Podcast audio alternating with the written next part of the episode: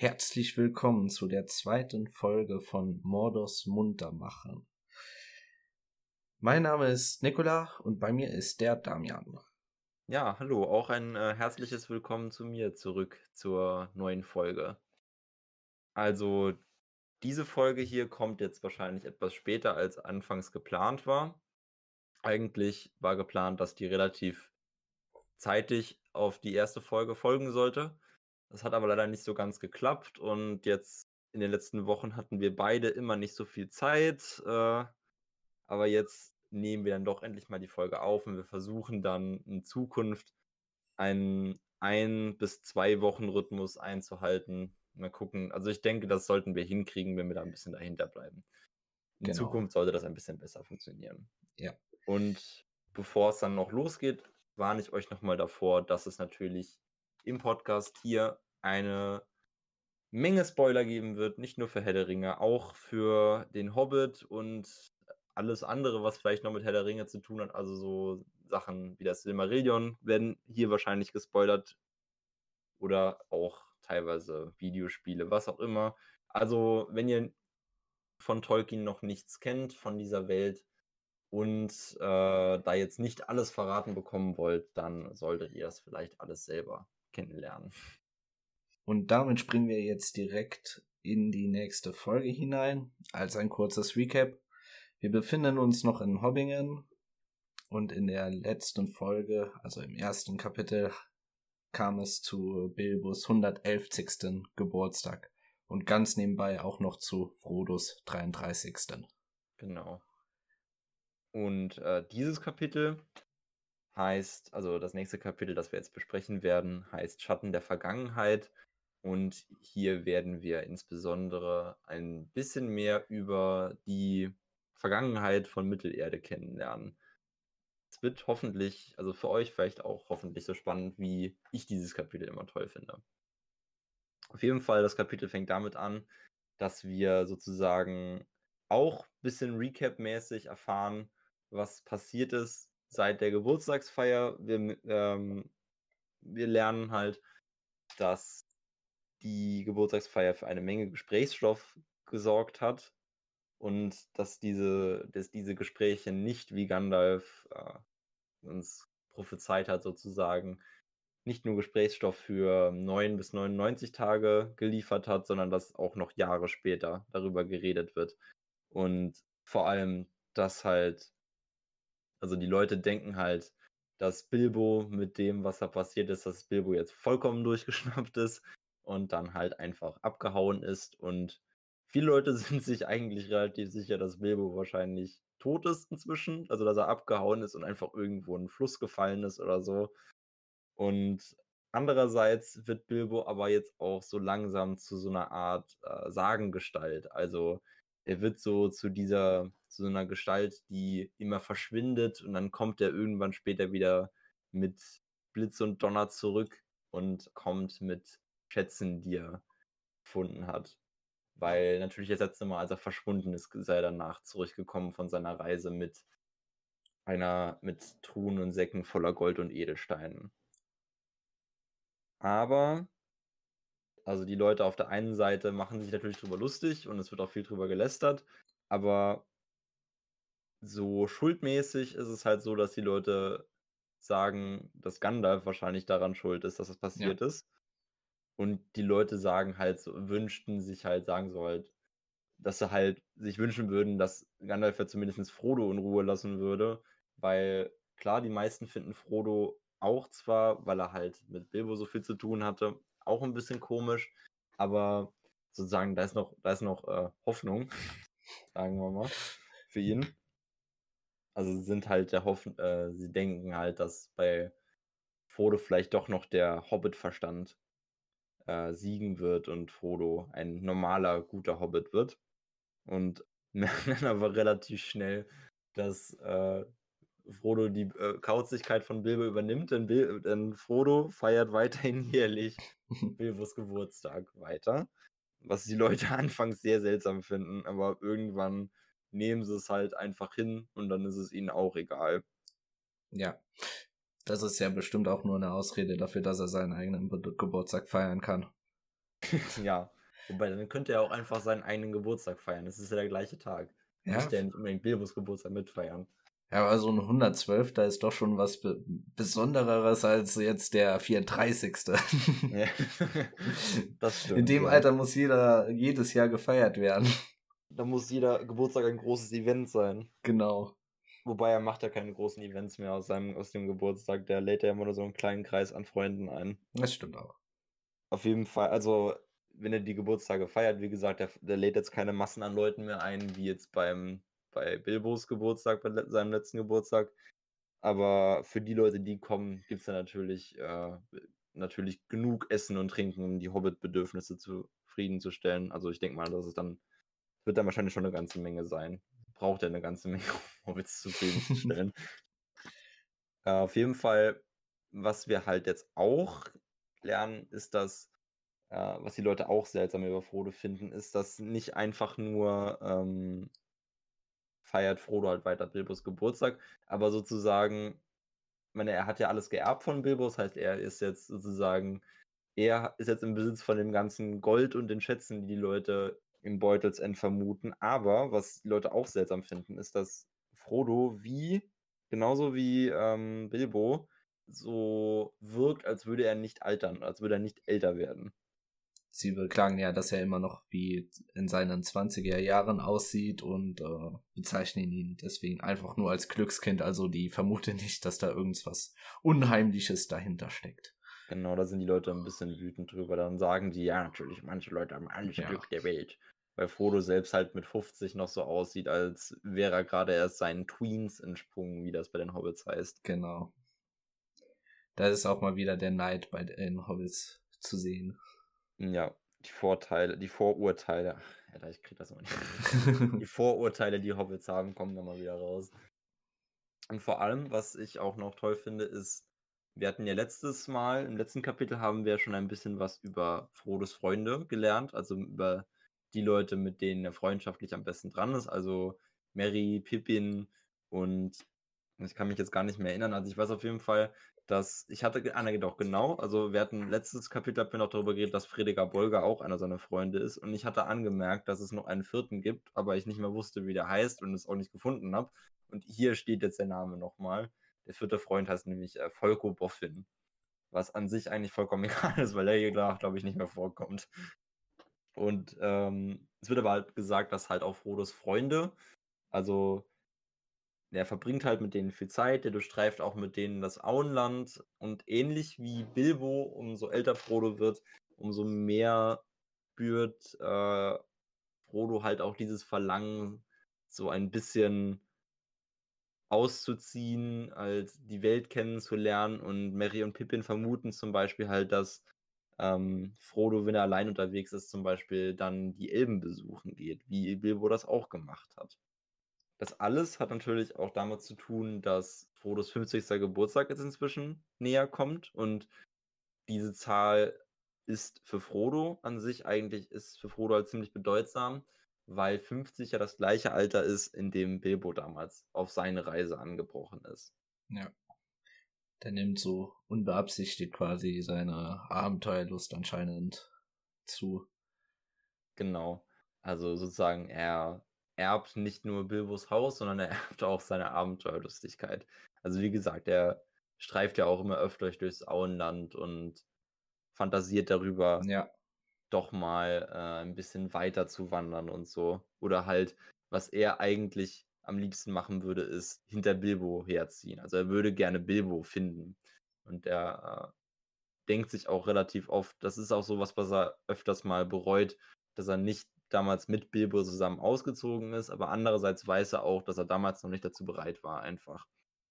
Was Bilbo ja auch wusste. Bilbo wusste ja auch, dass Frodo noch zu sehr am Auenland damals gehangen hat, um, als dass er ihn fragen wollte, dass er ihn begleiten würde.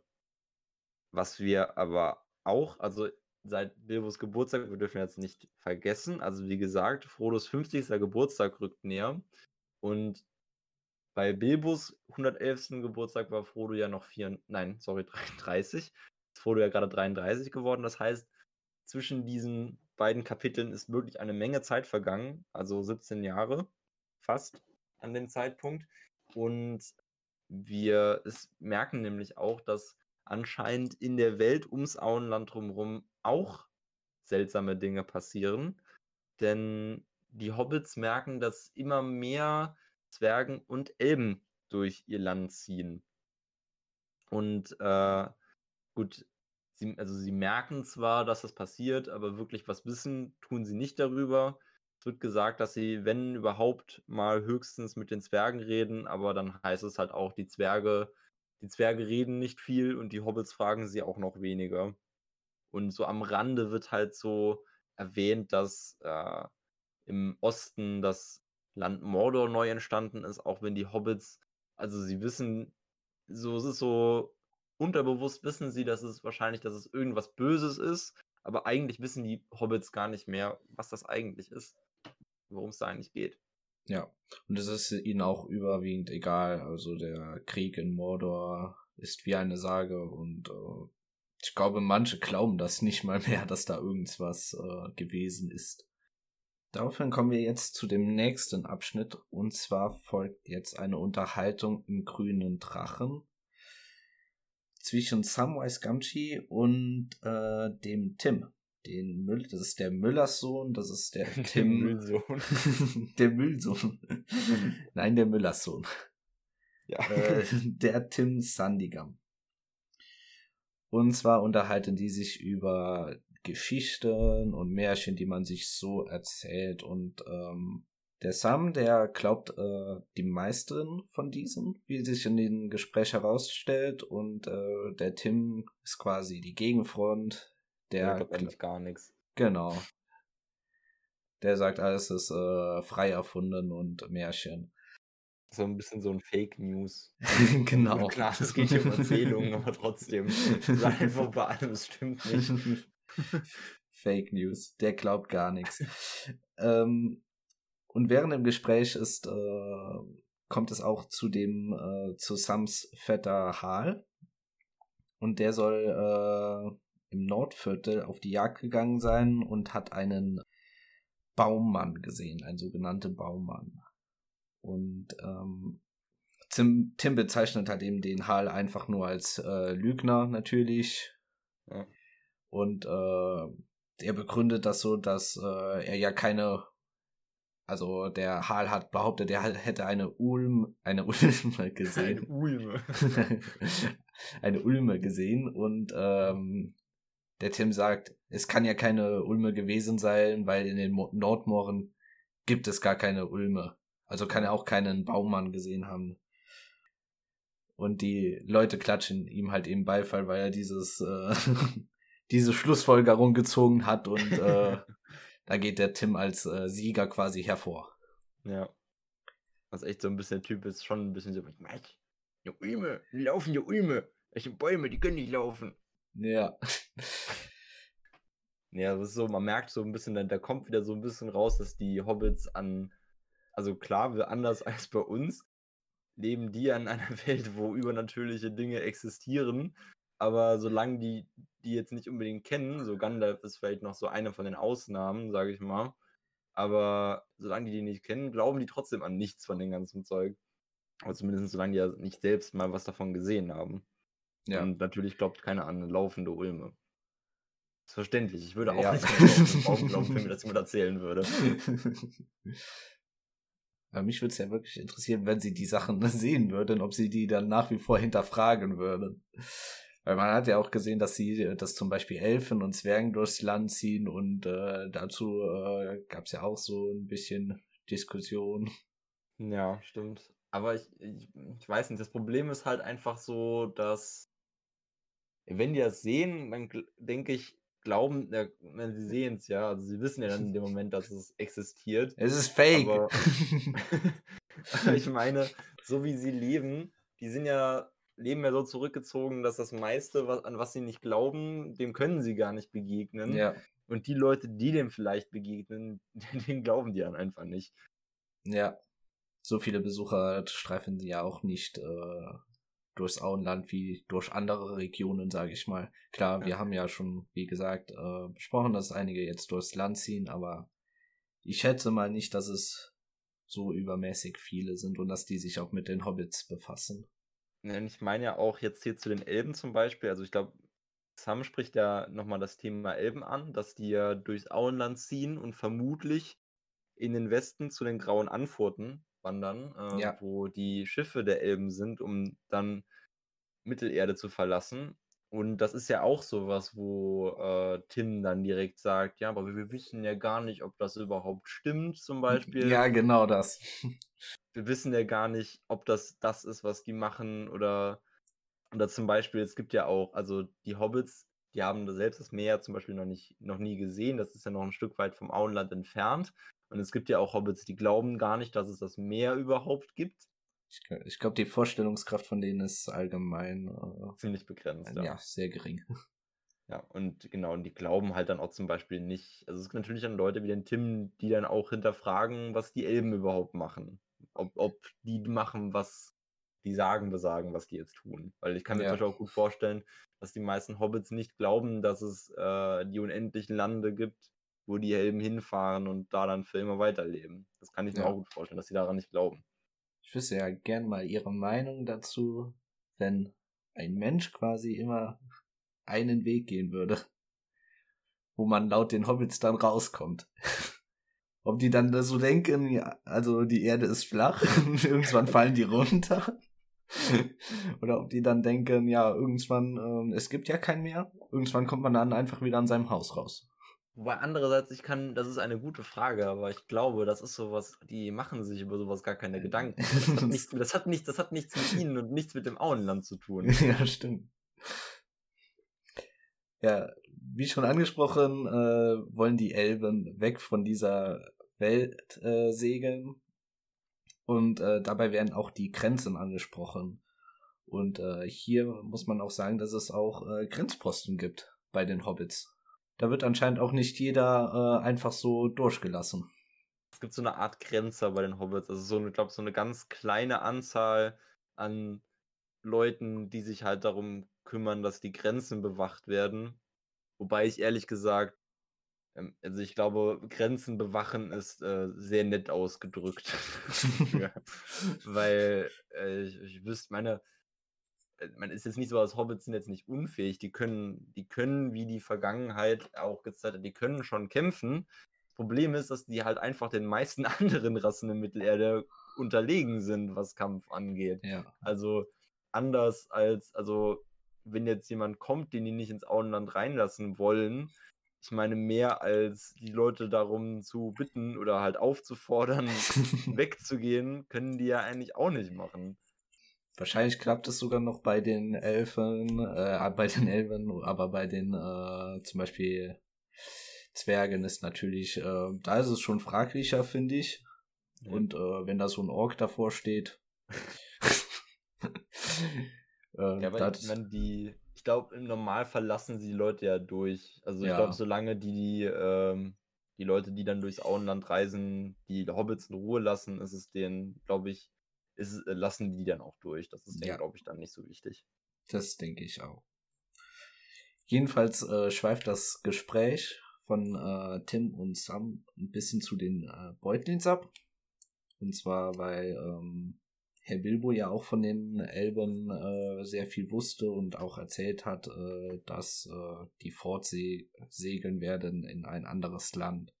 Und ja. daraufhin bezeichnet der Tim die beiden als Vertret. Also er hat auch wirklich keine hohe Meinung. Wir haben ja schon angesprochen, dass äh, die Beutlins äh, nicht bei jedem beliebt sind und äh, auch eher auch oft mal gerne als Vertret angesehen werden und auch bei dem Tim, er verzeiht, ja bezeichnet sie auch als verdreht. Ja, die Müller-Familie ist, glaube ich, so ein Paradebeispiel für die Leute, die die Beutels, Beutlins nicht so, also die die nicht für ganz voll halten. Ja. Ähm, ja, ich glaube, das war's mit dem Abschnitt aber auch schon. Ja, also Sam macht sich nur noch, eigentlich nur noch, also das Gespräch ist ja mehr oder weniger beendet. Tim ja. beendet das ja sozusagen. Und Sam macht sich dann nur noch ein bisschen Gedanken für sich selbst über seine Gartenarbeit, die ihm morgen im Beutelsend bevorsteht. dann wird, glaube ich, nur noch, ich glaube, mehr passiert hier in diesem Moment nicht mehr. es geht halt dann eigentlich direkt damit weiter, dass äh, es geht jetzt, das nächste Thema ist jetzt Gandalf, weil äh, Gandalf ist ja anders, als er damals geplant hatte, nach Bilbos Geburtstag relativ schnell wieder verschwunden. Und Gandalf ist halt jetzt in den letzten 17, 16 Jahren, also sind ja jetzt 16, 17 Jahre ungefähr gewesen seit Bilbos 111. Geburtstag. Und ähm, wir lernen halt, dass Gandalf in, den, in dieser Zeit halt mal mehr, mal weniger im Auenland war, aber die letzten neun Jahre lang ist er jetzt zum Beispiel halt gar nicht mehr da gewesen. Und äh, Frodo hat halt auch seitdem nichts mehr von ihm gehört. Ja. Und hat auch schon, ist auch schon so langsam davon ausgegangen, dass Gandalf einfach das Interesse an Hobbits verloren hat. Ja, seine Besuche waren außerdem immer extrem kurz. Also ja. er ist auch nicht lange geblieben. Auf jeden Fall, ähm, Frodo fürchtet halt schon, dass Gandalf kein Interesse mehr hat, nochmal ins Auenland zurückzukehren. Aber eines Abends hört er dann das vertraute Klopfen von Gandalf an seinem Fenster? Nee, an der Tür. An der Tür. An der, am, nee, am Fenster. Er hört es am äh? Fenster. Am Fenster? Ja. Gandalf klopft ans Fenster. Will dieses Mal nicht für Lobelia gehalten werden, deshalb klopft er ans Fenster. Ah, okay. Hat einen äh, bleibenden äh, Eindruck hinterlassen. Ich meine, er hätte diesmal auch einfach direkt die Tür aufspringen können. Aber... genau. Dann wäre mal eine Begrüßung gewesen. Bumm. Hä? Hello, wer? Ich bin wieder da. Nein, aber so ist Gandalf ja nicht. Hm, auf jeden Fall, Gandalf kehrt wieder zurück und Frodo ist natürlich, freut sich natürlich sehr darüber, seinen alten Freund wieder zu sehen und, und dann fangen sie natürlich erstmal an, ein langes Gespräch zu führen und gehen noch lange nicht schlafen. Und also es schwingt dann sozusagen direkt in den nächsten Vormittag über. Man mhm. gehen jetzt mal davon aus, dass sie ab irgendeinem Punkt schlafen gegangen sind. Äh, ich wollte noch einmal kurz die äh, Begrüßung erwähnen, die äh, Gandalf ja, ja äh, gesagt hat. Und zwar sagt er so, du siehst ja aus wie eh und je, Frodo. Und äh, Frodo sieht das quasi nur als eine höfliche Floskel an und äh, sagt dann so, ja, Gandalf, du auch. Aber insgeheim denkt er sich, ja gut, er ist schon gealtert. Aber ja. Frodo ist natürlich nicht gealtert. Genau, und das war eher stimmt. eine Überraschung von äh, Gandalf, dass er wirklich immer noch aussieht wie eh und je.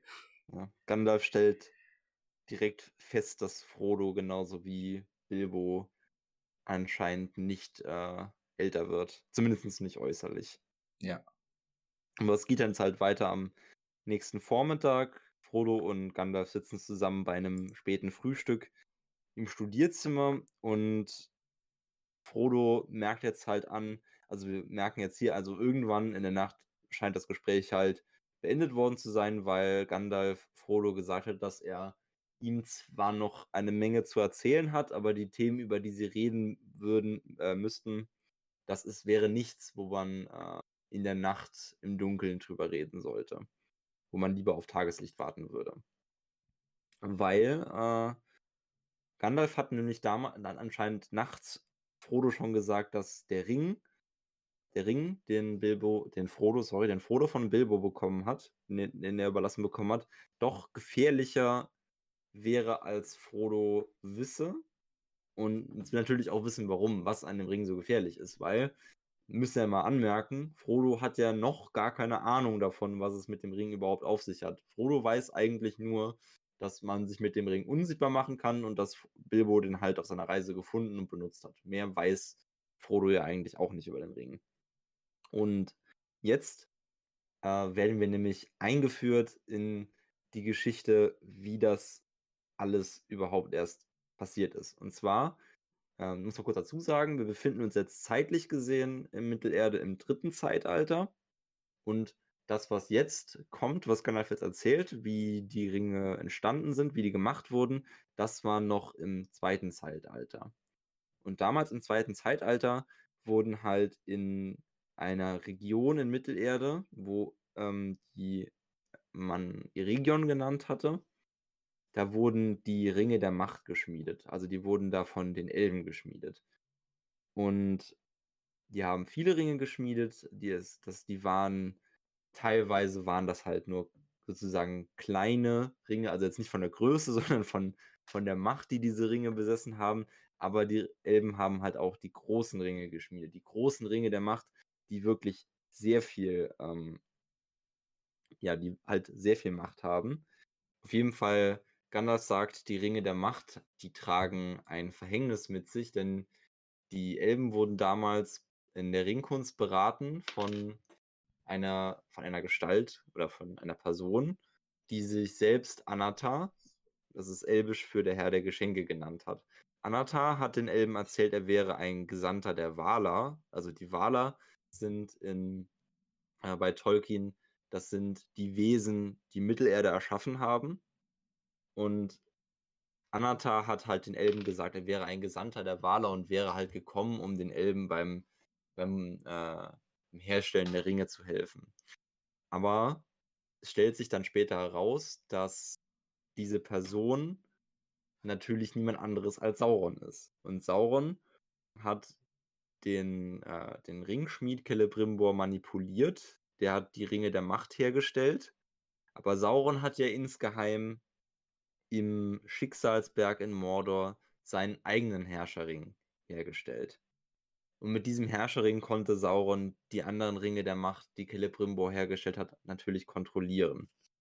Zu dem Ganzen erfahren wir auch noch ein bisschen mehr, also darüber, warum Sauron die anderen Ringe kontrollieren kann und äh, was das genau heißt. Aber bevor wir das, bevor das kommt, geht es hier noch um etwas anderes. Jetzt geht es nämlich erstmal, jetzt ähm, redet Gandalf nämlich mit Frodo ein bisschen darüber, über Bilbo und was Bilbo eigentlich mit dem Ring zu tun hat, sozusagen. Und warum äh, Gandalf Frodo das alles überhaupt erzählt. Ja. Und zwar wusste Bilbo eigentlich nichts Richtiges über die Macht des Ringes. Also er spürte natürlich den Einfluss von dem Ring, aber er gab dem Ring quasi nicht die Schuld dafür.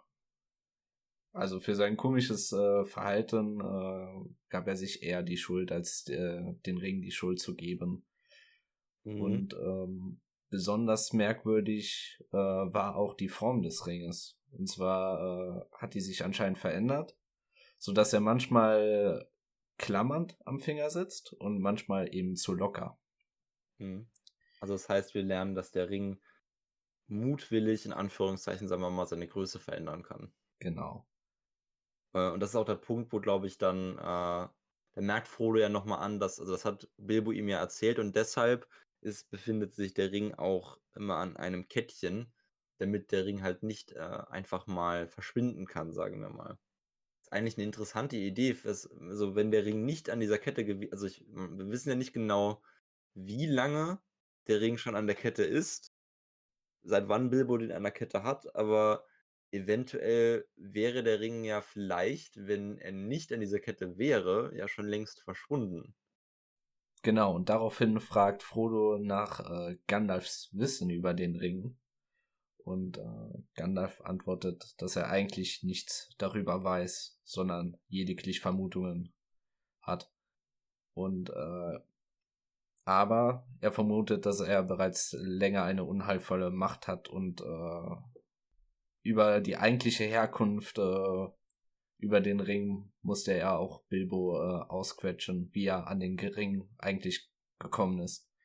Genau, weil Bilbo hatte ja sein, äh, hatte ja Gandalf und den anderen Zwergen damals auf seiner Reise erzählt, dass er den Ring in dem Orkstollen, wo sie ja festgesessen haben, dass er den da einfach gefunden hätte. Grundsätzlich ist das ja auch eigentlich nicht falsch. Ja, nein, gut, das stimmt eigentlich schon, aber Bilbo war es ja, also wir lernen ja später noch, dass der Ring, bevor, bevor er Bilbo gehört hat, hat der Gollum gehört. Ja. Und äh, Bilbo war es ja wichtig, klarzustellen, dass anders als Gollum das behauptet, äh, Bilbo nicht den Ring von Gollum gestohlen hat. Und wie bereits erwähnt, spürte Gandalf, dass der Ring unheilvoll ist. Und ähm, irgendwas hielt ihm davon ab, trotz dieser spürbaren Gefahr, äh, dem Weißen Rat davon zu erzählen. Und der Weiße Rat ist ein äh, Rat von Zauberern, wo ähm, Saruman das Oberhaupt ist. Genau, also Saruman, Saruman der Weiße, der Zauberer, das ist sozusagen der, der ist der Oberste des Rates, der ist sozusagen, also nicht der Anführer, ja. aber er ist sozusagen der mit höchstem Rang im Rat. Also seine, er ist sozusagen die entscheidende Kraft im Rat. Genau. Und sein Gebiet ist die äh, Lehre der Elbenringe von den äh, Großen und Kleinen. Also es gibt ja auch, die, wie bereits erwähnt, es gibt äh, die Mächtigeren und die eher nicht so Mächtigen. Und äh, Sarumans Kenntnisse über diese Ringe überschnitten sich nicht mit den Erfahrungen, die äh, Gandalf mit dem einen Ring, den äh, Bilbo gefunden hat. Die schienen sich nicht zu überschneiden und äh, das beruhigte wiederum Gandalf. Weil das ja dann nicht der eine Ring sein kann. Oder ein genau. mächtiger Ring. Vielleicht genau. wahrscheinlich irgendeiner von den kleineren und äh, das war ihm dann man könnte sagen, das war ihm dann egal, dass Bilbo den hat. Mhm. Und zum späteren Zeitpunkt sagt Gandalf ja, dass er sich zwar dann sicher war, dass es einer der großen Ringe wahrscheinlich sein müsste. An der Stelle können wir noch kurz sagen, also wie das im Ringgedicht gesagt wird, die großen Ringe der Macht sind halt die drei Ringe der Elben, die sieben Ringe der Zwerge, die neun Ringe von den Menschen und dann halt noch der eine Meisterring von Sauron. Und äh, Gandalf geht halt davon aus, ab irgendeinem Punkt weiß er halt, dass der äh, Ring, dass der Ring so mächtig ist durch äh, dem, durch das, was er von Bilbo weiß, was Bilbo mit dem Ring getan hat, was der, was dem, wozu der Ring sozusagen in der Lage ist, dass Gandalf weiß, dass es eine der Großen sein muss, aber er denkt nicht, dass es der Meisterring ist. Also er denkt, dass es wahrscheinlich, am wahrscheinlichsten ist es, dass es wird nie genau gesagt, was äh, Gandalf denkt, dass es für ein Ring ist, aber wahrscheinlich ist es, dass Gandalf davon ausgegangen ist, dass es vielleicht einer der verlorenen Zwergenringe ist. Ja. Zweifel hat Gandalf auch erst wieder bekommen, äh, nachdem Bilbo so viel älter geworden ist und anscheinend auch körperlich äh, ihm das nicht wirklich mitgenommen hat. Mhm. Und aber er beruhigte sich immer wieder, dass es, dass ja noch Zeit ist, weil er, weil Bilbo und die Beutlins ja eh eine langlebige, langlebige Familie ist. Und deswegen hat er sich dadurch quasi selber beruhigt, was vielleicht nicht so äh, gut war. da sagt Gandalf nämlich auch, dass er einen Schatten gespürt hat. Nämlich, ähm, er sagt, dass er das erste Mal diesen Schatten gespürt hat in dem Jahr, als, äh, als, als Bilbo den Ring gefunden hat. Also hm, das spielt noch während den Geschehnissen des Hobbits. Da, also Gandalf sagt, dass er in dem Jahr, in dem der Weiße Rat die dunkle Macht aus dem Düsterwald vertrieben hat, also in dem Düsterwald, der kommt ja auch im Hobbit vor, da hat sich damals eine dunkle Macht niedergelassen und die hat der Weiße Rat damals vertrieben. Und in diesem Jahr wie gesagt, da spielt auch, also da spielt dann auch der Hobbit. Bilbo findet ja den Ring und am Ende des Hobbits ist ja noch die Schlacht der fünf Fähre, die wird hier auch ganz kurz angemerkt. Und in diesem Zeitraum beschreibt halt Gandalf, dass er zum ersten Mal diesen Schatten gespürt hat, aber sich damals noch nicht so viel dabei gedacht hat. Und er beschreibt halt, dass er diesen Schatten dann wieder spürt, als Bilbo älter wird, aber halt kein Zeichen von Alterung zeigt. Aber ja. er denkt sich halt immer noch, dass es, also er, er ist sozusagen ein bisschen, äh, er versucht sich selber davon überzeugen, dass, dass hier nicht das passiert, was er befürchtet, dass hier passiert. Dass es nicht, dass seine Befürchtungen, was den Ring angeht, die er so langsam jetzt doch hat, dass die nicht wahr sind. Und eben aufgrund dieses Schattens merkt auch Frodo an, äh, dass er hofft, dass äh, Bilbo keinen Schaden genommen hat. Oder er fragt, ob Bilbo davon hoffentlich ja keinen Schaden genommen hat. Und ja. daraufhin berichtet Gandalf, dass er sich sofort äh, besser gefühlt hat, äh, als er den Ring losgeworden ist. Mhm. Und äh, Gandalf erwähnt auch, dass es nur eine Macht gibt in der Welt, die alles über Ringe und ihre Wirkungen weiß. Und äh, aber keine Macht, die alles über Hobbits weiß. Und genau. äh, unter den Weisen ist halt eben Gandalf der Einzige, der sich wirklich mit Hobbits jemals befasst hat. Und daraufhin bezeichnet er sie als weich wie Butter, aber manchmal auch zäh wie Baumwurzeln. Genau. Und deswegen glaubt er eben nicht an einen dauernden Schaden von Bilbo. Mhm. Aber auf jeden Fall, ähm, was ich noch sehr lustig finde, ist ja, dass, also dazu, dass Gandalf sagt ja, dass die Hobbits ein bisschen weich sozusagen sind, ein bisschen verweichlicht vielleicht. Und dass er gesagt hat, äh, er sagt dann, dass er sich in der Vergangenheit doch schon gedacht hätte, dass eigentlich die Hobbits sowas wie eine Invasion ihres Landes mal ganz gut gebrauchen könnten, um mal wieder ein bisschen äh, auf Trab zu kommen. Aber inzwischen denkt er, ist er, ist er halt sozusagen einfach nur froh, wenn, dass, wenn die Hobbits in äh, in Frieden leben können und will natürlich, dass das so bleibt, aber sagt natürlich, jetzt geht es nämlich darum, dass er ihm, dass er Frodo sagt, dass er befürchtet mit allem, was sich zurzeit entwickelt in der Welt und mit dem und damit damit, dass äh, Gandalf jetzt vermutet oder sich ziemlich sicher ist, welchen Ring äh, Frodo da im Besitz hat, dass äh, das Auenland in Gefahr ist. Und dann fragt Frodo Gandalf nämlich warum. Und Gandalf sagt ihm halt, dass er befürchtet, dass, dass das Hobbit-Volk halt versklavt werden könnte.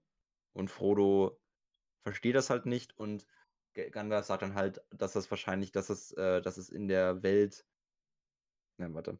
Und Gandalf sagt, dass es aus Rache geschehen würde. Und Frodo fragt halt dann Gandalf, Rache wofür? Und dann sagt er halt ihm nochmal, dass das alles mit dem Ring zu tun hat.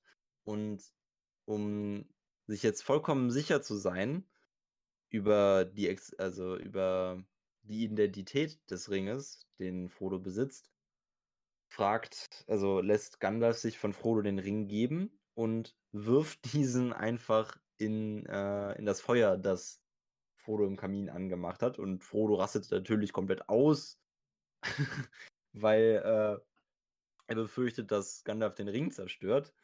Aber äh, Gandalf beruhigt Frodo, holt den Ring aus dem Feuer. Der Ring, der auch erstaunlicherweise komplett kalt ge geblieben ist, obwohl er gerade im Feuer gelegen hat, und fragt Frodo, was er auf dem Ring sieht. Und zwar sieht er auf dem Ring unbekannte, für ihn unbekannte Schriftzüge. Und äh, das ist die Sprache Mordos. Und dort steht, einringen sie zu knechten, sie alle zu finden, ins Dunkel zu treiben und ewig zu finden. Und ewig zu binden. Also ein Ausschnitt des äh, Ringgedichts. Genau. Und ja auch der Ausschnitt des Ringgedichts, der am wichtigsten für diesen einen Ring ist. Und dass dieses, dass dieser Teil des Gedichts oder dass überhaupt ein Teil des Gedichts jetzt auf diesem Ring erscheint, ist halt der Beweis dafür, dass es sich hier um den einen Ring handelt, um den einen Meisterring, den Sauron damals geschmiedet hat, um alle Ringe kontrollieren zu können. Also dazu nochmal, wie gesagt, ich habe, wir haben ja euch schon gesagt, welche Ringe, diese, welche großen Ringe es gibt, also die der Elben, der Zwerge, der Menschen und den von Sauron. Und Sauron hat halt die Elben manipuliert, als sie diese Ringe geschmiedet haben.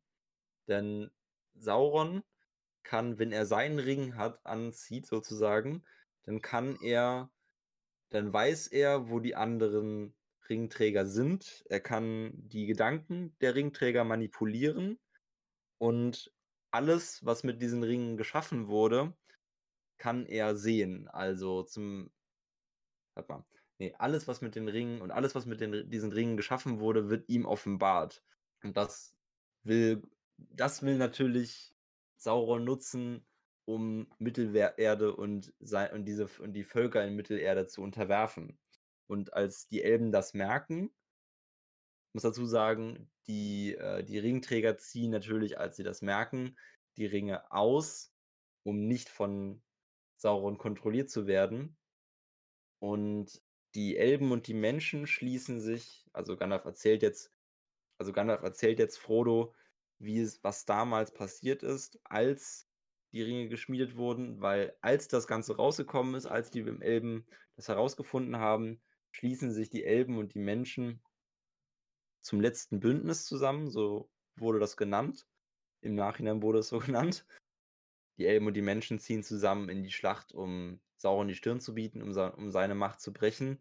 Und dafür gehen sie halt nach Mordor, um Sauron dort zu bekämpfen und ziehen während des Krieges, der Ringkrieg dauert, glaube ich, sieben Jahre, und sie ziehen dann halt bis vor die Festung von Sauron nach Baradur in Mordor, um ihn zu besiegen. Also es kommt dann auch letztendlich zur letzten Schlacht des Krieges. Sauron, ähm, Sauron greift in die Schlacht ein, verlässt Baradur, um in die Schlacht einzugreifen und diese zu beenden. Er ist dann sogar in der Lage, ähm, die beiden Anführer des äh, letzten Bündnisses, also Gilgalad, den König der Elben, und Elendil, den König von Westernis, beide zu töten in der Schlacht und ist dann, wird dann nur besiegt, weil Isildur, der Sohn des Königs, der Sohn von Elendil, es schafft, mit dem zerbrochenen Schwert seines Vaters Sauron den Ring vom Finger zu schneiden. Und in dem Moment, man muss dazu sagen, um den Ring zu erschaffen, hat Sauron eine Menge seiner eigenen Kraft und seiner eigenen Macht in diesen Ring mit eingebunden. In dem Moment, wo er den Ring vom Finger verliert, verliert er einen Teil seiner Macht, sein Körper wird in diesem Moment zerstört und die, das letzte Bündnis gewinnt die Schlacht und damit auch den Krieg.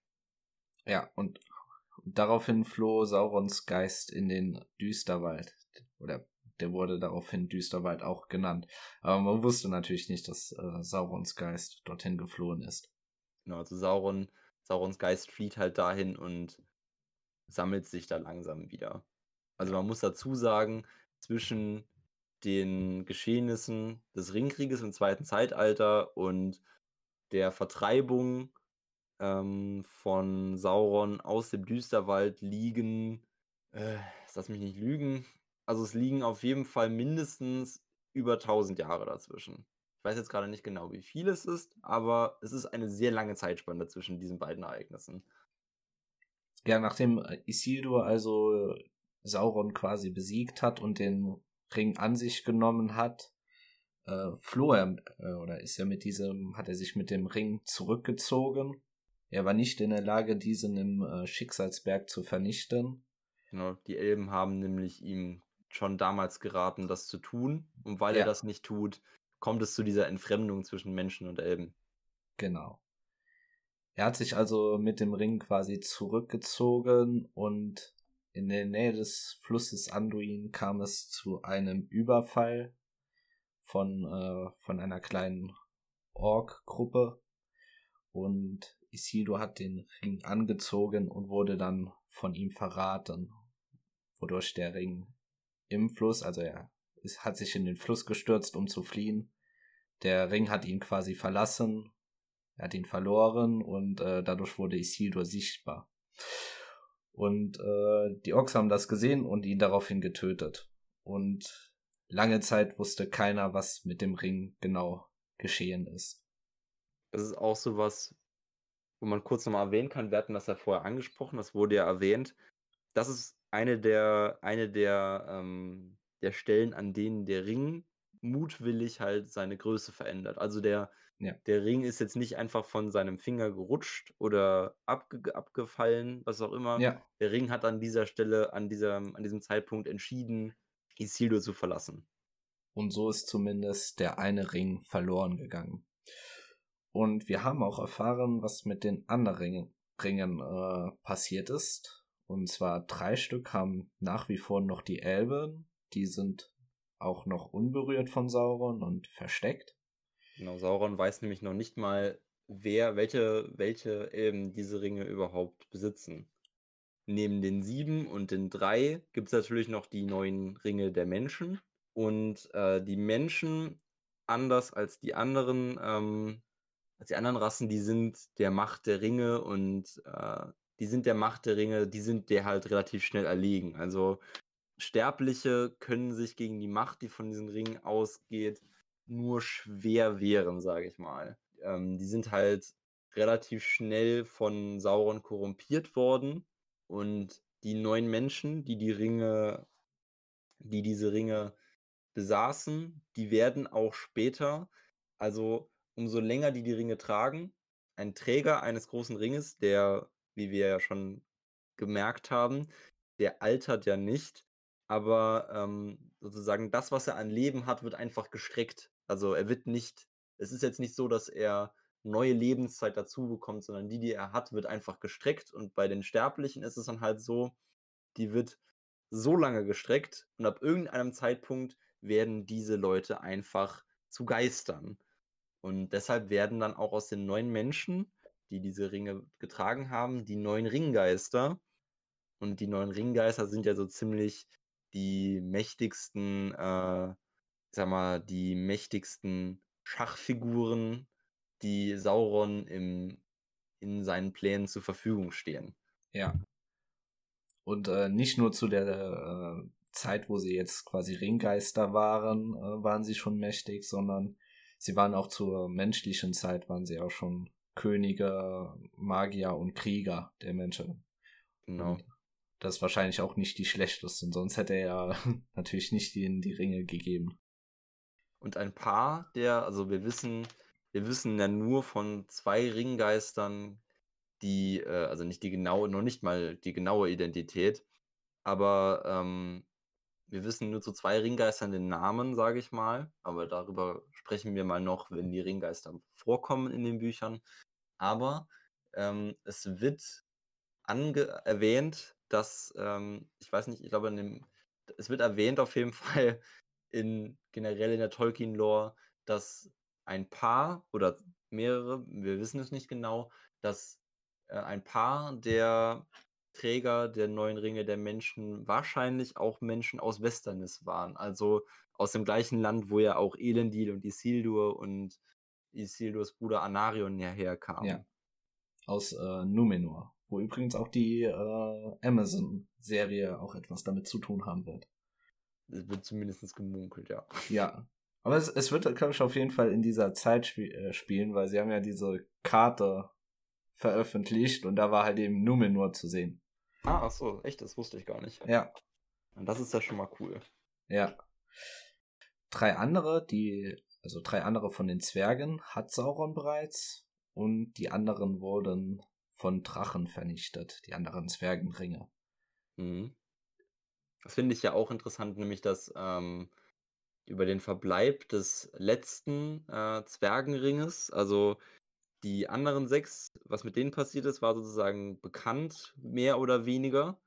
Und äh, der Verbleib des letzten Ringes, der wird äh, in der, im, der wird sozusagen im Hobbit wird das geklärt, weil da lernen wir nämlich, dass der, ähm, der Großvater von Thorin Eichenschild, der Tror, also der Herrscher, der König unter dem Berg, der war nämlich im Besitz eines der Zwergenringes, äh, der Zwergenringe und als er gestorben ist, hat er seinen Ring Torins Vater vermacht, Trein. Und Trein ist der verschwunden und niemand wusste, wo er hin, hin verschwunden ist. Und deshalb wusste man auch lange nicht, was mit dem Ring passiert ist. Und Gandalf findet Trein ja später. Trein stirbt während, also oder kurz nachdem Gandalf ihn findet und äh, muss Gandalf anvertrauen, dass er vom Feind gefoltert wurde und den Ring verloren hat.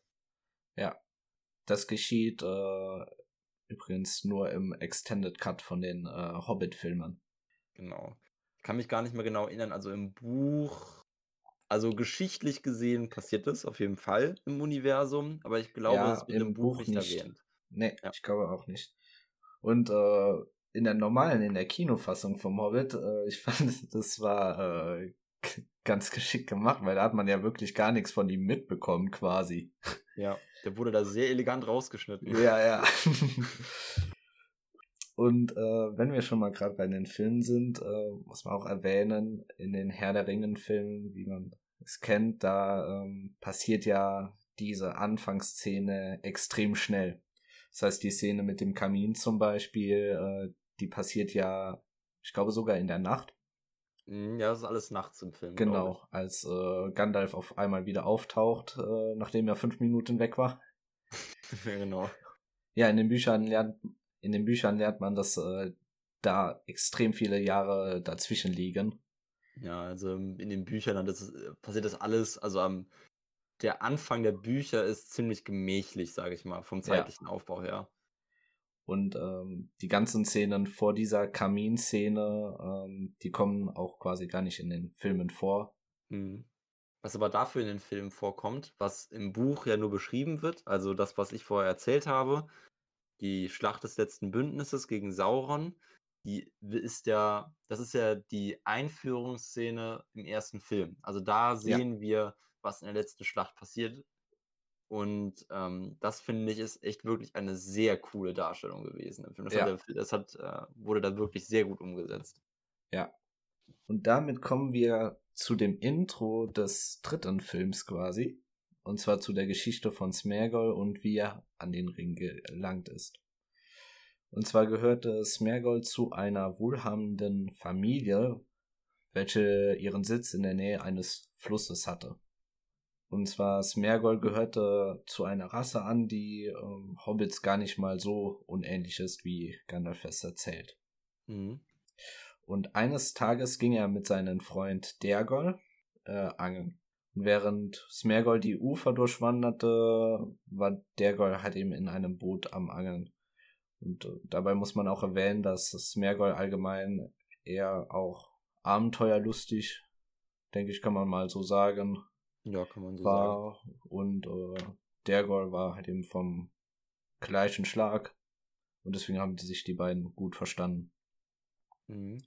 Also die sind beide so ein bisschen an so, ähm, ähm, so Smergol ist so jemand gewesen, der sich sehr für die Anfänge von Dingen interessiert hat. Zum ja. Beispiel ähm, hat er sich, also der hat zum Beispiel oft nach Wurzeln gegraben von Bäumen, weil er verstehen wollte, wie ähm, woraus Dinge entstehen und hat sich generell sehr für äh, Geschichte, sage ich ja. mal, interessiert. Allgemeinwissen und alles darum. Ja. Jedenfalls war Dergol derjenige, der geangelt hat und äh, dann biss ein großer Fisch an, der ihn ins Wasser zog. Und dort entdeckte er dann den Ring. Daraufhin wirkte Smergol ihn, um an den Ring zu kommen, denn er wollte den unbedingt haben. War ja schließlich sein Geburtstag. Zwar genau. hatte er schon ein Geburtstagsgeschenk von Dergol bekommen, angeblich, was Dergols ganzes Geld gekostet hat. Und ähm, war zumindest sehr teuer, soweit es erwähnt yeah, wird. Genau. Ja, Smergol wirkte ihn und ist dadurch an den äh, Ring gekommen. Da merkt man auch mal, also wie gesagt, wie bei den Ringen, wie ähnlich wie bei den Ringgeistern, die, die Ringe, die wirken halt einen, äh, eine, eine Macht auf die aus, die sie tragen. Der Meisterring natürlich insbesondere.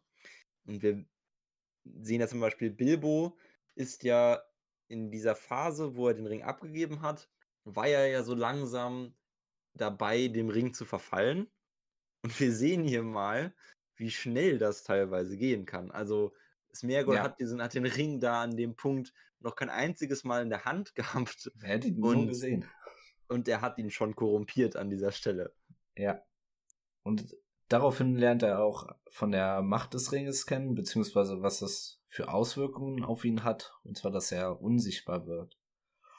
Und er benutzt ihn für ganz heimtückische Sachen, allgemein, um an Wissen zu kommen und an Geheimnisse zu kommen, aber auch um die äh, Dorfbewohner zu, auszuspionieren und er plante anscheinend so seine Intrigen dadurch.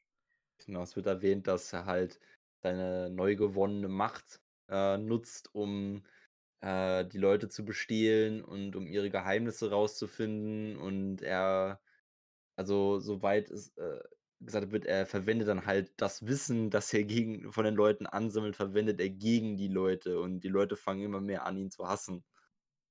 Ja. Und er hat daraufhin auch angefangen zu, wie steht's hier, zu äh, klucksen. Ja. Und deswegen nannten ihn die Dorfbewohner daraufhin äh, Gollum.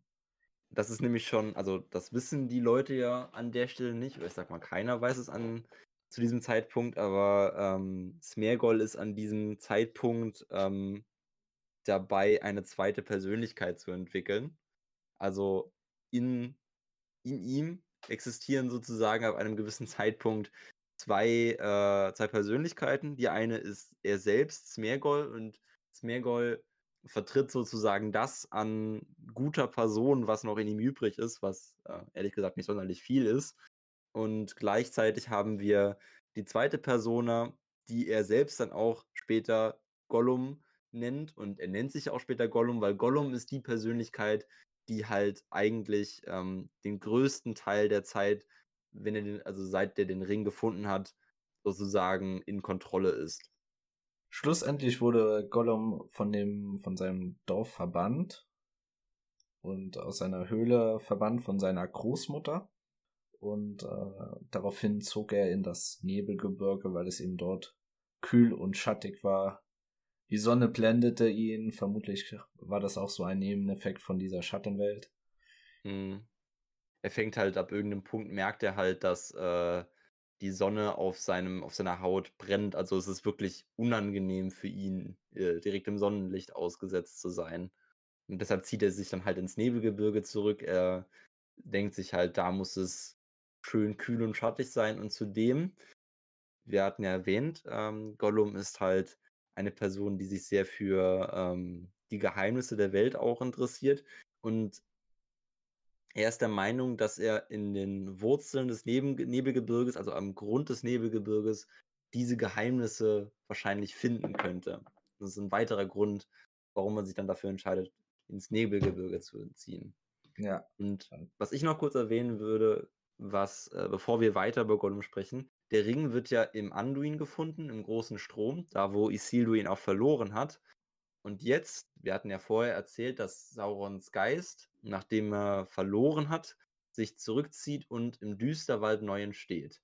Und ein Teil des Düsterwaldes, nämlich der südliche Teil des Düsterwaldes, da wo Sauron nämlich dann ähm, die Festung aufbaut, ähm, der sich im Düsterwald niederlässt, die ist relativ nah am Anduin. Die ist nicht, also der Düsterwald ist nicht direkt am Anduin, aber diese Stelle des Düsterwaldes ist noch relativ nah zum Anduin. Und natürlich lässt Sauron sich dort nieder, weil er weiß, also er erfährt durch die Orks, dass, ähm, dass Isildur im Anduin getötet wurde und da den Ring verloren hat. Aber zu dem Zeitpunkt, wo er den Anduin nach dem Ring absucht, ist der Ring natürlich schon längst nicht mehr da, weil Gollum ja. ihn gefunden hat. Also nicht gefunden hat, Gollum hat den, er wurde, der Ring wurde im Anduin gefunden und Gollum hat ihn dann an sich genommen, so rum.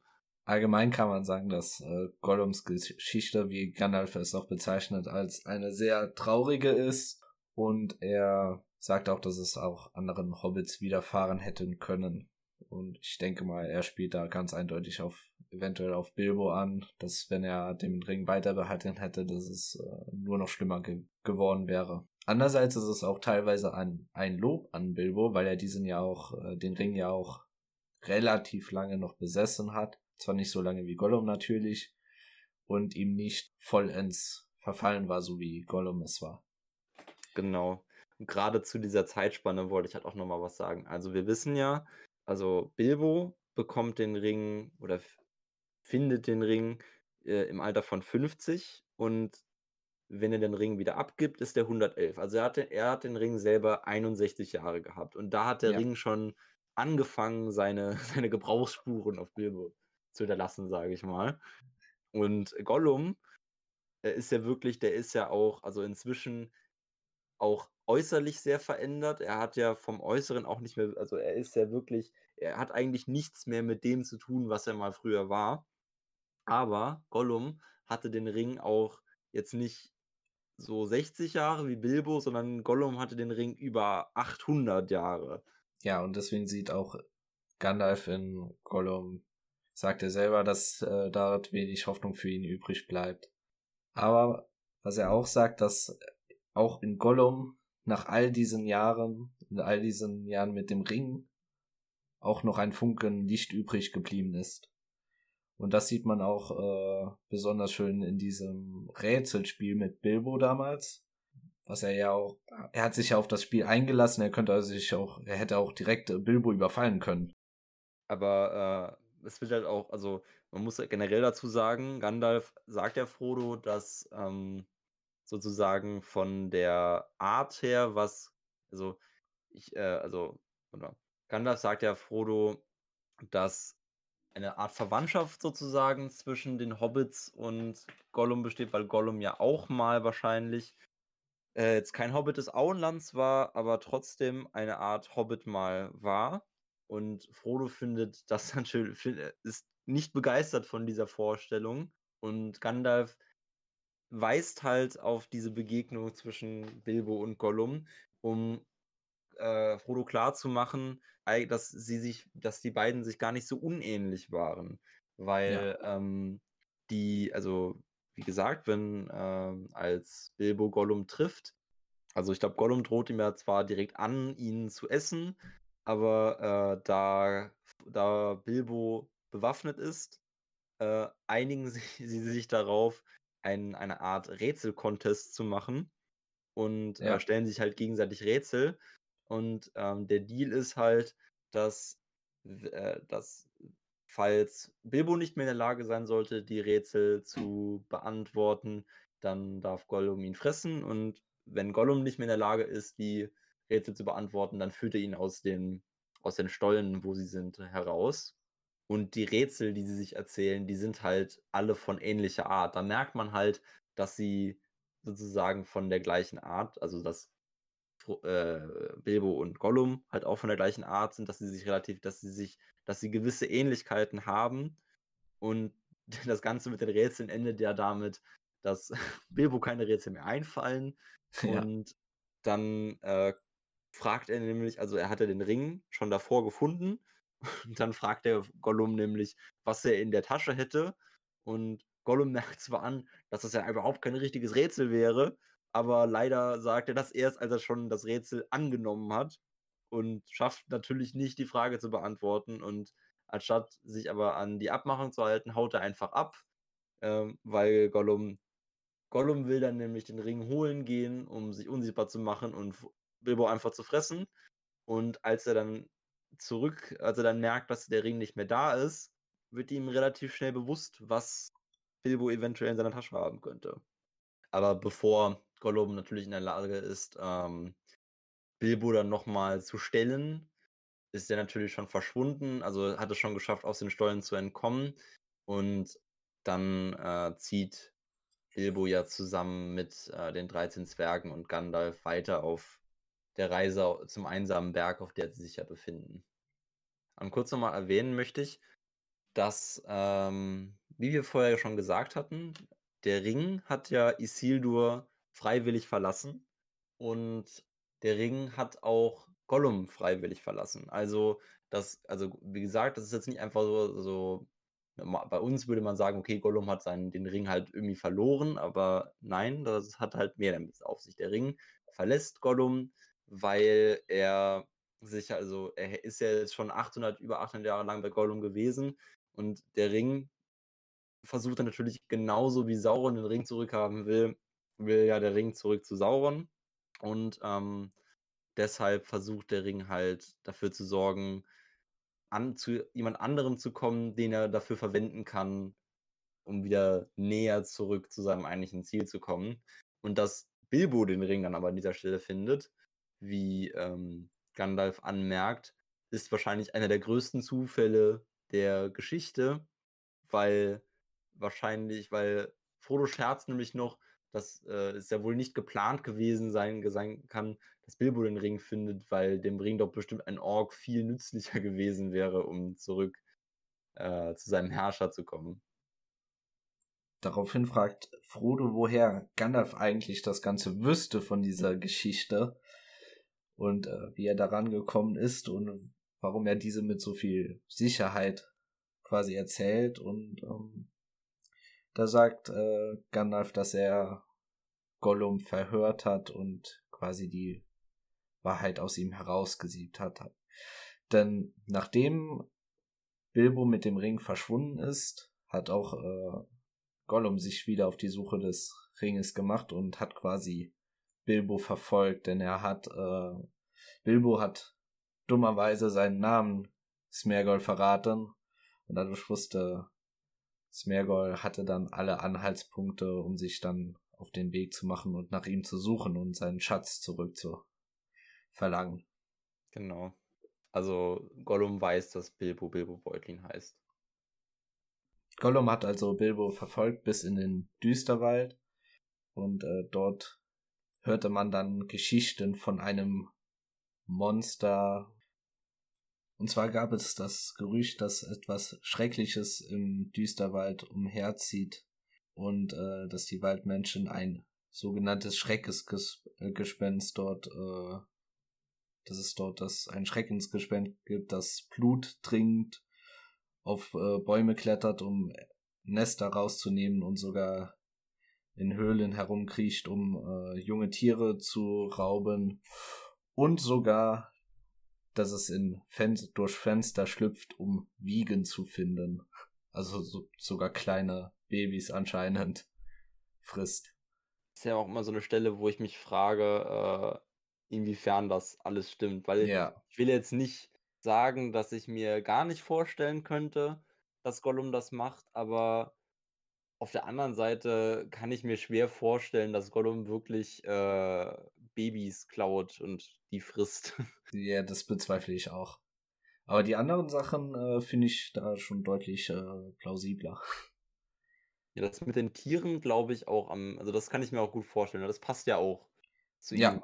Genau. Auch er hatte davor auch angefangen, schon äh, Fische zu fangen und die immer roh zu essen. Dass er dann so Jagd auf Tiere macht und die einfach so frisst, das ist ja, kann ich mir relativ gut vorstellen. Ja. Ja, jedenfalls hat äh, Gandalf sehr viele Leute auf Gollum angesetzt und irgendwas hielt ihm Gandalf dann ab, weiter nach Gollum zu suchen und er ließ ihn dann gehen und äh, das bezeichnet er, er dann daraufhin als einen seiner schlimmsten Fehler.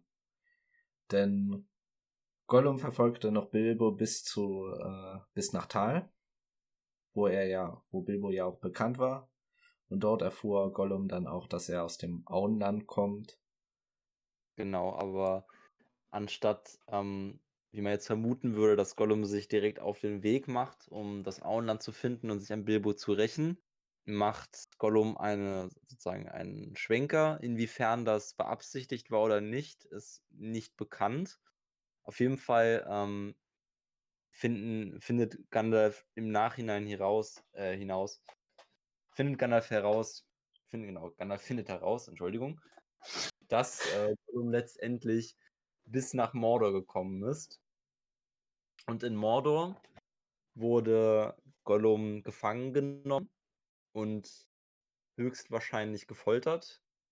Äh, und dort hat man dann wahrscheinlich aus ihm herausgekriegt. Also dort hat der Feind aus ihm den Namen Beutlin, das Auenland, äh, erfahren. Und äh, von ihm wissen sie auch, dass Bilbo auch im Besitz des Ringes ist. Und dort schließt sich dann quasi der Kreis mit äh, dieser Rache, die äh, Sauron, zu, die Gandalf zuvor erwähnt hat, dass Sauron Rache am Auenland üben will und Frodo fragt so ganz verdutzt, war das Auenland? Warum das Auenland? Warum die Hobbits? Genau.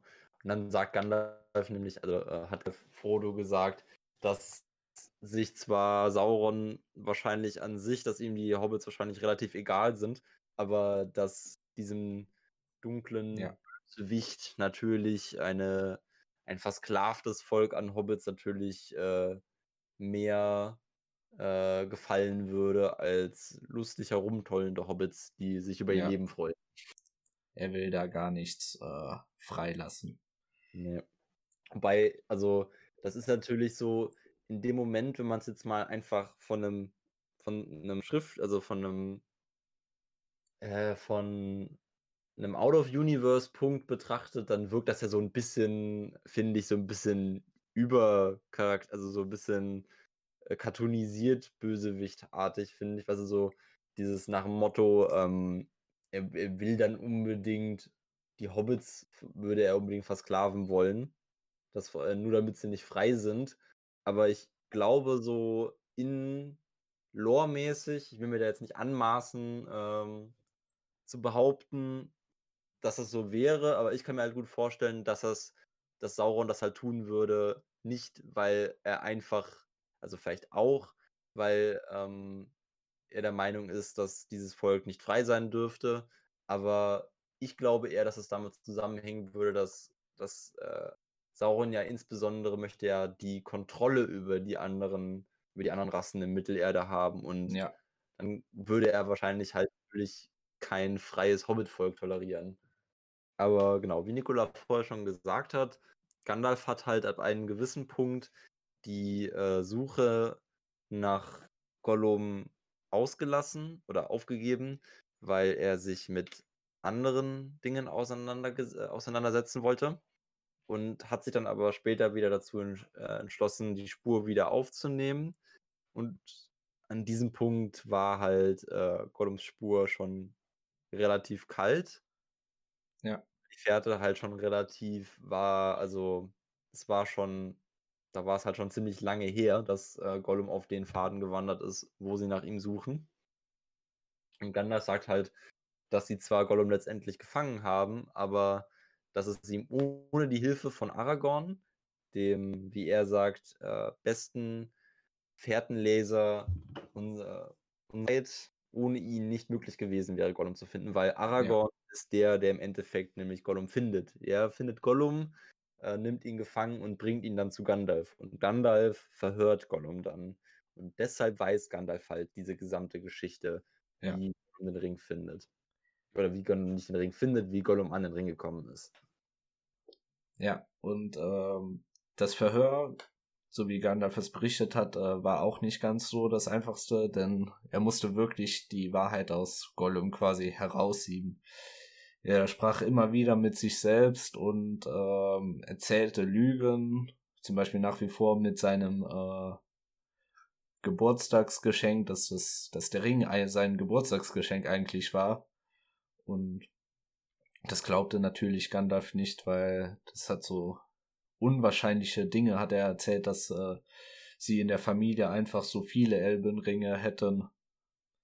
Also er sagt halt, dass er, dass es ihm relativ unwahrscheinlich vorkommt, dass, äh, dass, dass Gollums, oh, Gollum, sorry, dass Gollums, ähm, dass die Matriarchin, bei der Gollum gewohnt hat, dass die im Besitz von mächtigen Elbenringen gewesen wäre.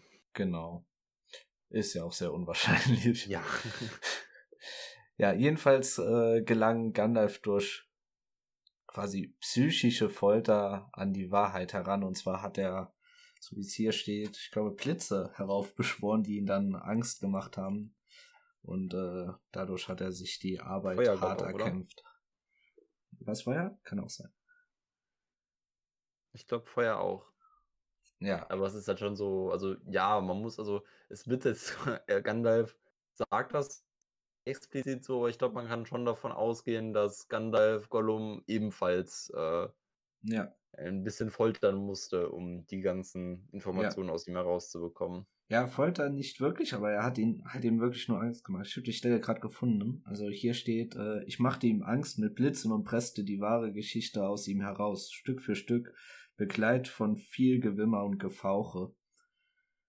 Also Ja. ihm war es wirklich irgendwann äh, zu weit gegangen und äh, ja, selbst Gandalf musste dann äh, Folter anwenden. Ja, weil aber ich, also ich, also anders hätte der auch, hätte er wahrscheinlich ja nicht die, Nee. die Wahrheit aus Gollum herausbekommen. Es war ja so schon, also Nikola hat ja gesagt, dass er das sieben musste, weil, also er hat dann zwar sozusagen die Wahrheit erzählt, aber so, so, so zwischendrin und er hat halt Ja, größtenteils das, was Go- Gollum erzählt hat, waren halt irgendwelche Lügen oder hat halt rumgeflucht und so. er Da hat also halt mit sich halt selber geredet. erstmal. Ja, Was ich nochmal kurz erwähnen möchte, hatte ich zwar im letzten Kapitel schon erwähnt, aber ich möchte es hier nochmal kurz ansprechen. Gandalf erwähnt ja gegenüber Frodo, dass die Arten wie, ähm, wie Bilbo und Gollum rechtfertigen, warum sie den Ring haben, sich so ähnlich sind. Also Gollum sagt ja Anfang, Anfang, am Anfang im Verhör gegenüber Gandalf, dass er, dass der Ring sein Geburtstagsgeschenk gewesen wäre. Und ähm, Bilbo hat sich ja auch anfangs äh, seine, die, die Geschichte sozusagen so umgestellt, die er erzählt hat, dass er den Ring halt einfach gefunden hätte und nicht, dass er davor jemandem, also um halt das, was Gollum behauptet, dass, ähm, den Ring gestohlen hätte, um das sozusagen abzuwehren. Und da merkt Gandalf halt auch nochmal, dass die, ähm, dass Leute, die den Ring halt haben und den eigentlich gar nicht haben sollten, sagen, sozusagen, halt versuchen, sich eine Rechtfertigung zu machen, warum sie den Ring haben und warum das okay ist, sozusagen. Ja. Und wirklich, Bilbo ist ja, glaube ich, auch der Einzige, der äh, sich von dem Ring quasi lossagen konnte, mithilfe von Gandalf. Ja, also er ist von den, ähm, von den drei Leuten, sage ich, die vor Frodo, die vor Frodo den Ring hatten. Also Isildur, Gollum und Bilbo. Bilbo ist der ja. einzige, der den Ring freiwillig abgeben konnte. Und das auch schon wirklich nur mit großer Hilfe von Gandalf. Wäre, also einfach so wäre er auch nicht dazu in der Lage gewesen, wie man ja gemerkt hat im letzten Kapitel. Ja. Also nachdem Frodo das alles gehört hat, ist er natürlich extrem bestürzt von dem allen und äh, sagt halt Gandalf, er wünschte, der Ring, also äh, dass, dass Bilbo ihn nie gefunden hätte, dass der Ring nie zu ihm gekommen wäre, weil er weiß jetzt, was für eine Last dieser Ring ist und er will diese Last überhaupt nicht. Und dann schlägt er nämlich vor, dass man den Ring doch, wenn er so gefährlich ist und ja Leute nach ihm suchen, dass man den Ring ja einfach wegwerfen könnte oder ihn äh, schlägt vor, dass man den Ring vernichten könnte. Gandalf fragt darauf Frodo, wie er denn, äh, wie er sich das denn vorstellt, dass man den Ring vernichten könnte. Und dann sagt Frodo halt, man könnte ja versuchen, mit einem großen Schmiedehammer darauf zu hauen oder äh, ihn halt einzuschmelzen. Und dann schlägt Gandalf vor, dass er ihn, dass er mal versuchen könnte, ihn in sein Kaminfeuer zu werfen. Und dann merkt man halt schon, Frodo ist halt, also der Ring hat noch keine große Macht über Frodo, aber Frodo ist schon nicht mehr in der Lage, den Ring eigenhändig ins Feuer zu werfen. Also er ist schon nicht mehr in der Lage, ähm, ihm Willensschaden zuzufügen, dem Ring. Ja. Und als er das merkt und Gandalf ihn halt nochmal darauf hinweist, und ihm halt auch sagt, dass es keinen, keinen Schmiedehammer der Welt und kein Feuer der Welt nicht mal Drachenfeuer geben würde, das in der Lage wäre, diesen Ring zu zerstören, sagt halt Frodo nochmal, dass er sich wünschte, der Ring wäre nie zu ihm gekommen und dass er sich wünschte, Gollum wäre, hätte den Ring nicht, hätte den Ring nicht oder dass Gollum halt einfach tot wäre. Er hat auch erwähnt, dass äh, Gollum quasi so schlimm ist wie ein Ork und er verdient den Tod und daraufhin kommt Gandalf ja mit seinem berühmten Zitat verdient ihn, das will ich glauben. Viele, die leben, verdienen den Tod und manche, die sterben, verdienen das Leben. Kannst du es ihnen geben? Dann sei auch nicht so rasch mit einem Todesurteil bei der Hand. Mhm. Und ähm, in den Filmen kommt ja dieses Zitat etwas später vor und zwar in den ähm, in Moria, wo sie nicht mehr den Weg weiter wissen und äh, Gollum dann erscheint. Ja, generell, also das Zitat ist ja schon wirklich, also das ist ja auch etwas, das man auf unsere Welt, sage ich mal, auch gut ja. anbinden kann. Es ist ja oft so, dass ja Leute ähm, der Meinung sind, äh, zu sagen, diese und diese Leute für das, was die getan haben, also Verbrecher oder was weiß ich, dass sie dafür den Tod verdienen. Und es stimmt ja schon, das ist ja so ein bisschen diese Philosophie darüber, dass du, wenn du diese Leute, wenn diese Leute sterben oder wenn du diese Leute töten würdest, das bringt ja nicht die Leute zurück, die äh, von der Hand derer, von den Leuten getötet wurden. Das bringt die Leute ja nicht zurück. Ja. Auf jeden Fall Gandalf, äh, sorry, nein, Frodo bietet Gandalf, fragt äh, Gandalf dann halt nicht nochmal, ob er nicht den Ring nehmen will. Und Gandalf, wie auch bei Bilbo sagt halt nochmal, äh, er kann den Ring nicht an sich nehmen, weil über Gandalf würde der Ring eine noch größere Macht ausbreiten und ähm, mit dem Ring selbst wäre Gandalf dann zu mächtig und würde dieser Macht dann wahrscheinlich unterliegen. Und der sagt Frodo halt, dass wenn dieser Ring zerstört werden soll und wenn das sozusagen Frodos Wunsch wäre, der einzige Weg, den Ring zu zerstören, ist ihn wirklich in den Schicksalsberg zu werfen, also in ja. den Vulkan, wo, äh, wo Sauron den Ring geschmiedet hat. Ja, in den Orotruin. Genau. Und dabei wird auch noch erwähnt, dass äh, nichts so leichter dem den äh, Ring Schaden zufügen kann, so wie du, so wie du es ja gesagt hast. Ja. Und ähm, dabei wird aber auch gesagt, dass eventuell Drachen äh, den äh, Ring Schaden zufügen könnten. Aber die seien ja ausgestorben und nicht einmal, und die meisten Drachen waren auf der Seite von äh, Sauron und nicht einmal Ankalogon, Ankalogon. Der Schwarze äh, vermochte den Ring äh, Schaden zuzufügen. Also ich meine an sich ja, aber ich glaube, dass er auch, also er sagt ja gerade dadurch, dass er sagt, dass selbst Ankalogon der Schwarze, weil was ja, ja. In, der, in der in Mittelerde so ziemlich einer der stärksten Drachen war, die genau. es jemals gegeben hat. Also noch nicht mal der hätte den Ring zerstören können. Also nochmal so als, es ist halt nochmal so, um wirklich klar zu machen, es gibt nur einen Weg, diesen Ring zu vernichten. Ich glaube, ähm, es ist eher so gemeint, dass äh, die es nicht dieses mehr oder weniger sich nicht getraut hätten, den Ring zu vernichten. Weil wie, wie zum Beispiel wir es äh, bei den äh, Zwergenringen erfahren haben, die wurden ja alle von äh, Drachen zerstört, die übrigen.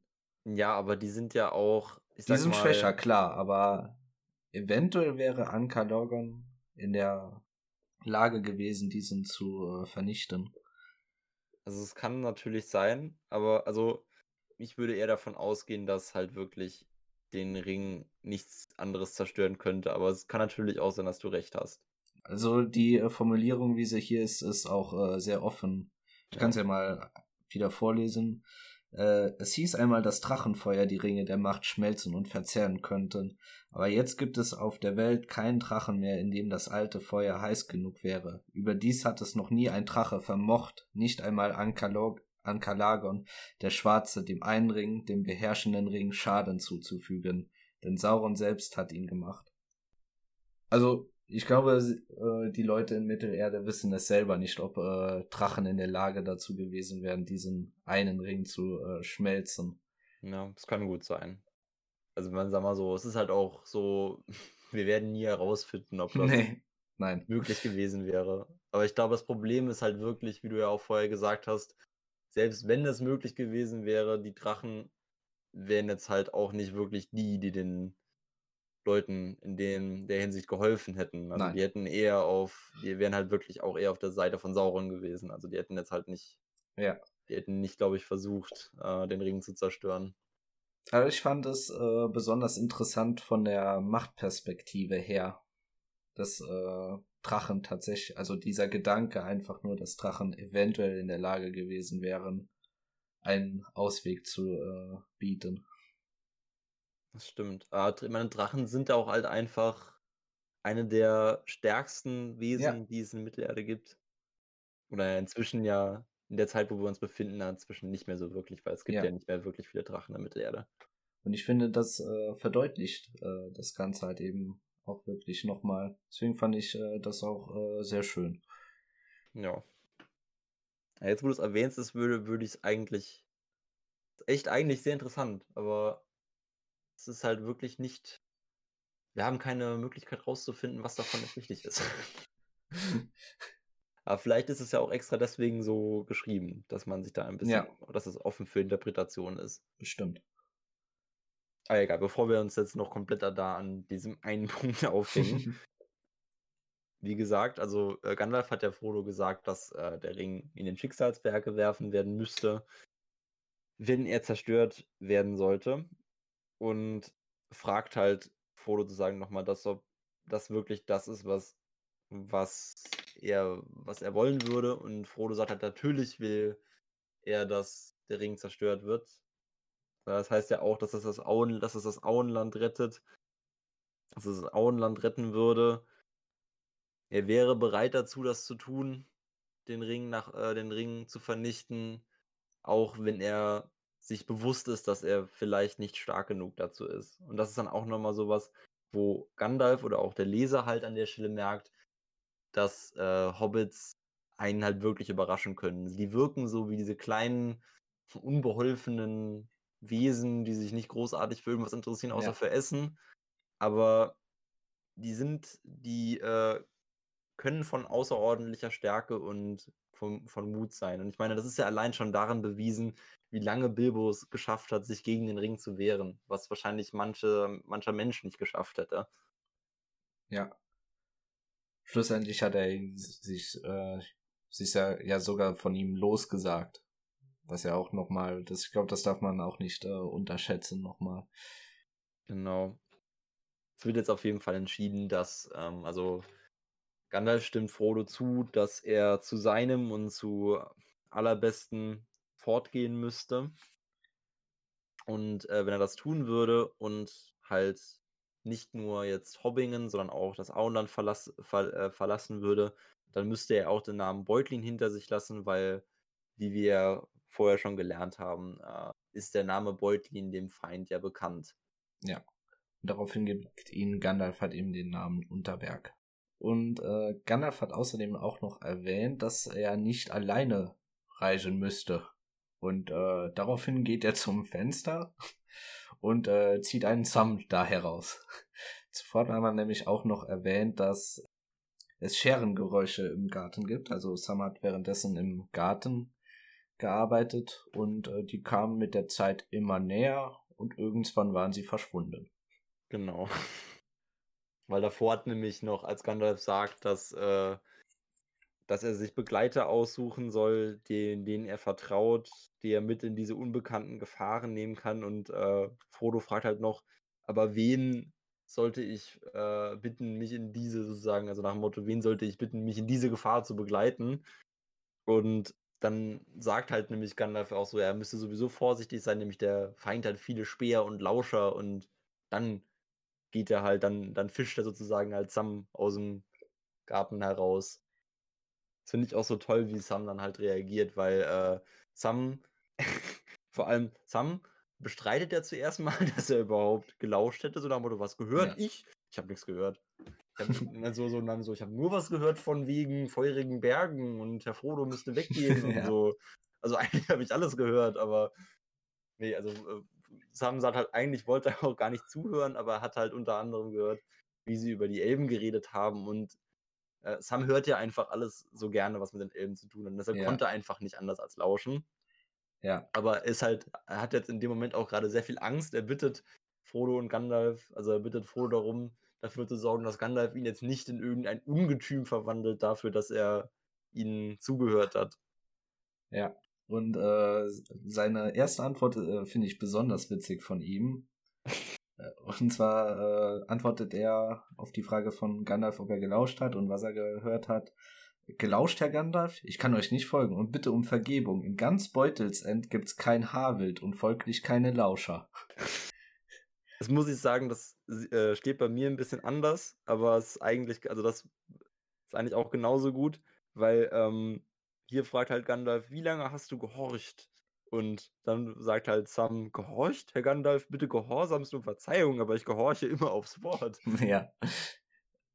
Da merkt man wieder, dass äh, die Übersetzung hier ein bisschen altertümlicher angehaucht ist und äh, das Haarwild ist ja sozusagen Jägersprache und mhm. äh, es gibt keine Jäger im Auenland, die nicht auf irgendwelches Wildtier quasi horchen und lauschen und äh, ja.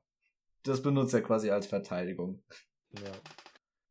Auf jeden Fall, ähm, wie gesagt, äh, er bittet halt darum, jetzt nicht als Strafe in irgendein Ungetüm verwandelt zu werden. Und Frodo ähm, nimmt also so, die machen das immer so, ähm, Gandalf fängt halt schon fast an zu lachen, weil es natürlich hat er nicht vor, sowas zu tun.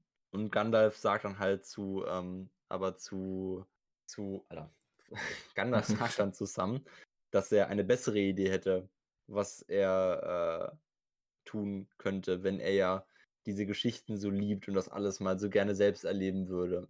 Dass er als Strafe zum, äh, fürs Lauschen und als, halt als Strafe, dass er Frodo auf seiner Reise begleiten würde. Davor hat er sich ja auch schon gefreut, äh, hat er ja, hat er ja sogar schon gefragt, ob er äh, mitkommen kann. Genau. Und ähm, als er, als er dann die Erlaubnis hatte, fängt er dann sogar an zu weinen. Ja. Das ist immer so ein bisschen sowas, wo ich mir nicht ganz sicher bin, wie das gemeint ist, weil, also er ja. hat dann zuerst Er sagt also halt, freut er sich total, als er dann sozusagen die Strafe in Anführungszeichen bekommt, dass er Frodo begleiten soll. Und dann ist er so, ja, hurra, ja, ich darf äh, Frodo begleiten und ich kann Elben sehen und was weiß ich nicht noch alles. Äh, und dann, dann kommen ihm die Tränen. Also, ich weiß nicht immer so, ich bin mir immer nicht so ganz sicher, ob das jetzt ist, weil er, keine Ahnung, ob das vielleicht sogar Freudentränen sind, weil er sich darüber freut, mhm. oder ob das jetzt vielleicht nicht doch daran liegt, dass ihm halt klar wird, dass er das, äh, das Auenland verlassen muss und deshalb halt jetzt ganz traurig ist und deshalb anfängt zu weinen. Ja. Weil Gandalf, äh, sorry, Sam ist halt wirklich sehr mit dem Auenland verbunden. Also nicht jetzt einfach nur mit dem Auenland. Er ist halt wie viele andere Hobbits, er ist halt sein Leben lang nur in Hobbingen gewesen und hat das, glaube ich, auch noch, noch nie wirklich verlassen. Und anders als Frodo ist Sam halt eigentlich gar nicht mal so bereit, einfach das Auenland zu verlassen. Aber ähm, gleichzeitig ist Sam halt auch sehr äh, Frodo als seinem Chef und seinem Freund ergeben und tut das halt eigentlich auch äh, für ihn, weil er Frodo helfen will. Und ich finde auch generell Sam, also ich muss dazu immer sagen, so bevor ich die Filme gesehen habe, mochte ich Sams Charakter eigentlich mehr, weil er ja einfach dieser herzensgute Mensch ist, der ja. alles tut für Frodo, weil er einfach, einfach nur, weil er so ein guter Mensch ist, also so ein guter Hobbit ist. Und ich fand im, im Film, ich weiß nicht, ob mir das einfach im Buch davor nicht aufgefallen ist, aber ich fand so im, im Film wurde das so ein bisschen, wurde mir der Charakter dann so ein bisschen nervig, sage ich mal, bei dem, wie er bei seinen, bei seiner, bei seinen Handlungen. Ja. Ich denke vor allem seine Interaktion mit äh, Smergold später. Ja, genau. Da, äh, da spürt man schon, dass es nicht so ganz getreu ist, sage ich mal. Ja. Also ich habe halt immer so ein bisschen, ich finde halt im Buch, klar, also er kann ihn ja nicht leiden und er will ja auch das Beste für Frodo und aber im, im äh, ich finde, im Buch ist es halt nie, dass er so offen aggressiv gegenüber Smeargol ist. Also wirklich, dass er, also er geht halt nie so weit, wie er im Film geht, sag ich mal. Ja. Aber wir greifen natürlich schon sehr weit voraus. Das Kapitel hat ja, ist ja jetzt eigentlich schon zu Ende. Das Kapitel hat damit aufge, das Kapitel hört hier damit auf, dass Sam halt anfängt zu weinen. Oder es hört sich so dumm an. Also, dass Sam lernt, dass Sam äh, den Auftrag bekommt, Frodo zu begleiten. Damit hört das Kapitel an dieser Stelle auf. Und damit äh, haben wir es, denke ich, auch für heute geschafft. Wir haben es, wir haben uns heute zusammen mit euch durch das Kapitel Schatten der Vergangenheit gehangelt. Und äh, bevor wir uns verabschieden, möchte ich noch kurz mich äh, oder uns in unserem Namen mich dafür entschuldigen, dass es könnte eventuell sein, dass dieser, diese Folge ein bisschen unstrukturierter und vielleicht teilweise etwas zusammenhangsloser war als die erste, was halt auch wieder damit zusammenhängt, dass wir jetzt einfach die Zeit, in der wir uns zwischen der Zeitpunkt, an dem wir uns vorbereitet hatten, diese Folge aufzunehmen und dass wir jetzt wirklich Zeit hatten, diese Folge aufzunehmen, hat einfach dafür gesorgt, dass wir an manchen Stellen etwas verhaspelter waren, als wir es vielleicht hätten sein müssen. In den zukünftigen Folgen wird das hoffentlich nicht mehr so sein, weil wir dann wieder in einem besseren zeitlichen Rahmen das alles hinkriegen, denke ich mal. Ja. Und das nächste Mal werden wir dann das dritte Kapitel behandeln und das heißt drei Mann hoch. Drei Mann hoch? Echt? Das heißt bei dir drei Mann hoch? Ja. Okay. Bei mir heißt es Wanderung zu dritt. Okay. ich habe mich gerade schon voll gewundert. Ich dachte jetzt so, okay, schöner Abschluss und dann. Entsetzen. Ja. Wovon redet er da? Du hast ja auch das äh, englische Buch. Äh, wie heißt ja, es denn dort? Warte mal kurz, da muss ich kurz gucken. Im Englischen heißt es äh, Three is Company, heißt es im Englischen. Gut. Da haben wir jetzt einige Varianten durch. Es ist trotzdem das gleiche Kapitel. Ja, wir besprechen natürlich trotzdem nächsten, äh, beim nächsten Mal das gleiche Kapitel und äh, nicht äh, irgendwie drei Kapitel aus drei verschiedenen Büchern oder so. Ja.